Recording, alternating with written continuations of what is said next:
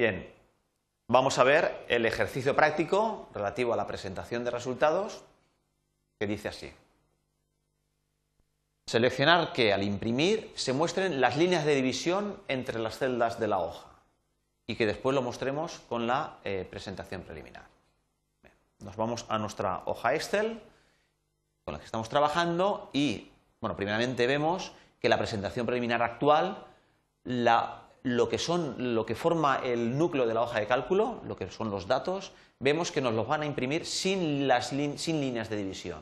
Por defecto, la impresión de Excel es siempre sin líneas de división.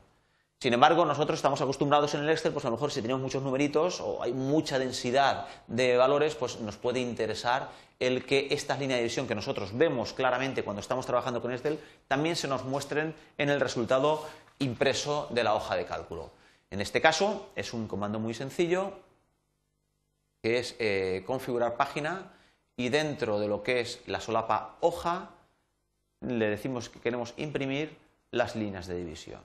Simplemente haciendo esto, aceptamos y ya en la vista preliminar vemos que nuestra hoja de cálculo se va a imprimir pues, con, eh, la división de las celdas eh, pues, convenientemente, convenientemente marcada. En este caso, pues a lo mejor tenemos más densidad de, de negro, digamos, en la hoja, pero nos puede ayudar a saber exactamente qué dato corresponde a cada uno de los conceptos que nosotros eh, tenemos marcados o tenemos configurado en la hoja.